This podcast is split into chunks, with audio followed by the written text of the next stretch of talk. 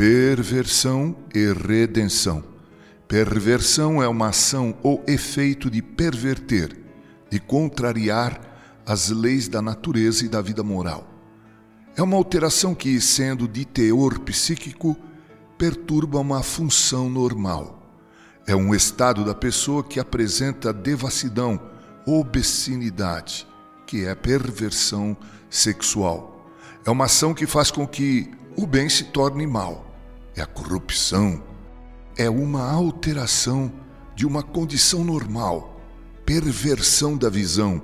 É um termo que se refere ao comportamento ou prática sexual que não são considerados normais. Etimologicamente falando, a origem da palavra perversão vem do latim perversionis, alteração, depravação. Em quase toda a dinâmica da vida, seja no lar, no trabalho, nos estudos acadêmicos, no lazer, na religião, nas artes, na política, nas ciências, encontramos perversão e o resultado, lamentavelmente falando, é o mundo em que vivemos hoje. O diabo controla o sistema que ele mesmo iniciou quando nossos primeiros pais pecaram.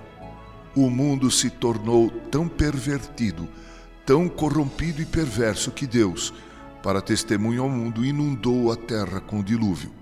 Hoje vivemos dias iguais ou piores daqueles dias da geração antediluviana.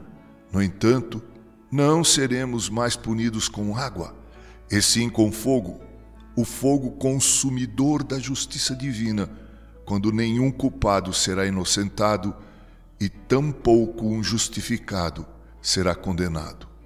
Ninguém, nem o justificado e nem o ímpio, todavia, está isento de sofrer os resultados dos tempos da perversão. Todos sofrem.